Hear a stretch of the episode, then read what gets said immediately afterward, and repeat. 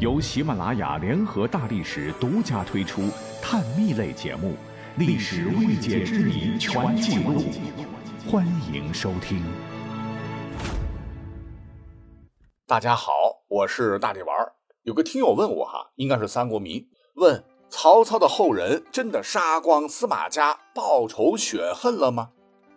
我也看到网上有很多回答都太过于简单，咱们本集就略微的拓展一下下哈，你会觉得哇，这个历史怎么会这么的吊诡呢？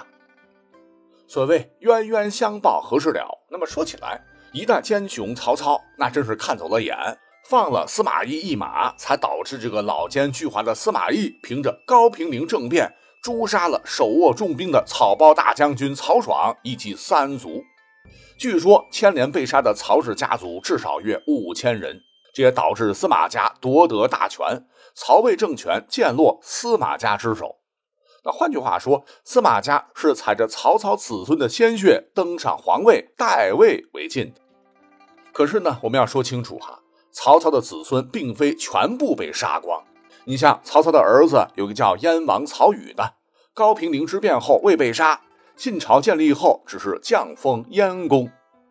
那曹操还有个儿子，唤作楚王曹彪，在高平陵之变发生两年后，参与了太尉王陵反司马氏的叛乱，失败后他是被逼自杀。可是他有个儿子，唤作曹家，在晋朝建立后，却成了晋朝的东莞太守。以及我们很熟悉的陈思王曹植，有个幼子，唤作曹植，与司马炎算是发小。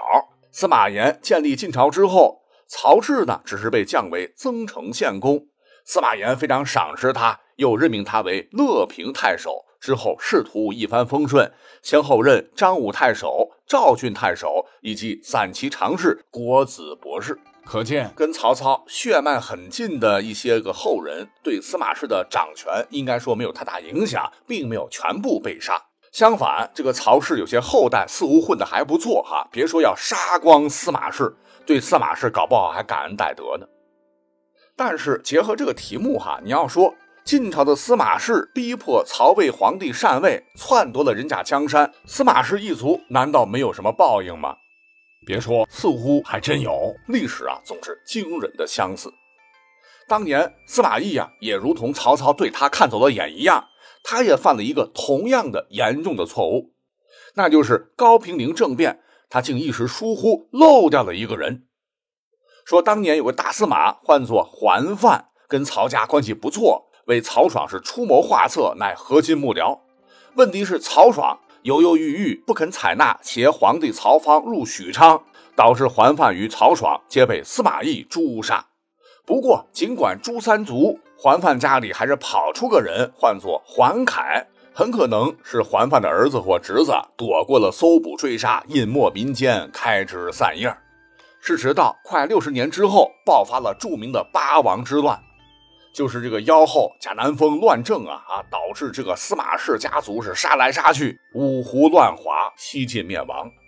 而这个桓氏也混着衣冠南渡哈，跑到了南方，出了个人物，他唤作桓仪。是结交名士，跻身江左八达，曾与晋明帝司马绍密谋平定王敦之乱，稳住了东晋这个偏安一隅的小朝廷，也算是开国大功臣吧。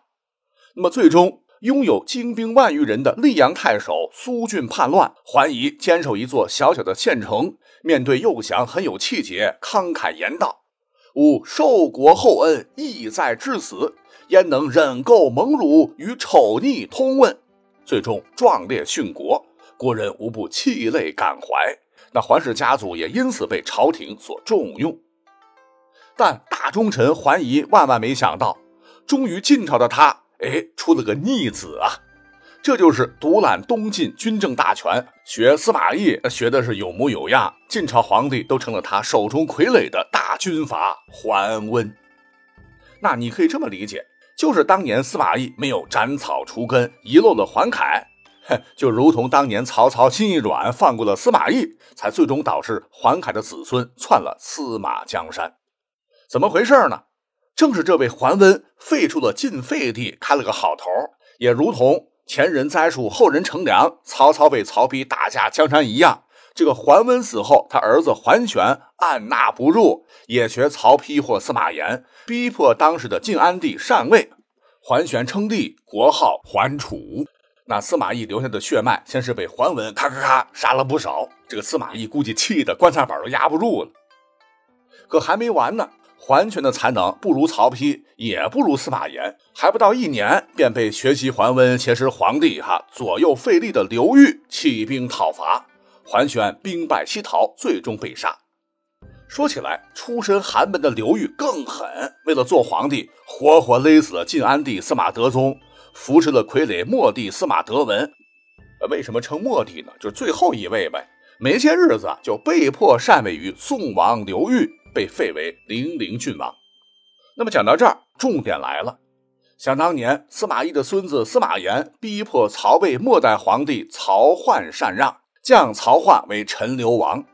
那么到刘裕篡东晋时，陈留王这一支可没断绝，乃是曹操的子孙，唤作曹乾嗣。应该说过了一百多年了吧？他是带头联名请求宋王刘裕称帝，也算是逼迫曾逼迫他的祖辈禅让的司马懿的后人司马德宗禅让。那么从这一点来说，曹家也算是报仇了。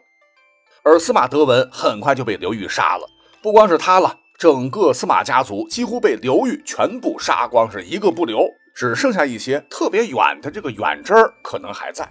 刘裕呢是踏着司马家数万的冤魂，最终称帝，改国号为宋，史称刘宋。而晋朝这只嘎嘎作响的百年老店彻底灭亡。而很多人还不晓得的是，这个刘裕啊，当年也是南渡而来。算起来，刘裕的祖上乃是汉高祖刘邦的兄弟，西汉楚元王刘交之后。这个刘交是刘邦三个兄弟中最优秀的一位，也是哥哥的得力助手，为汉家天下的建立立下汗马功劳，乃是汉朝缔造者之一。好，如果这么一捋的话，哎，你会发现汉禅位曹魏，曹魏禅位司马家，司马家又被刘氏被迫禅位，且几乎断绝血脉。那各位划一划。竟然它是一个圈儿，所以说这最后到底是谁报了谁的血海深仇呢？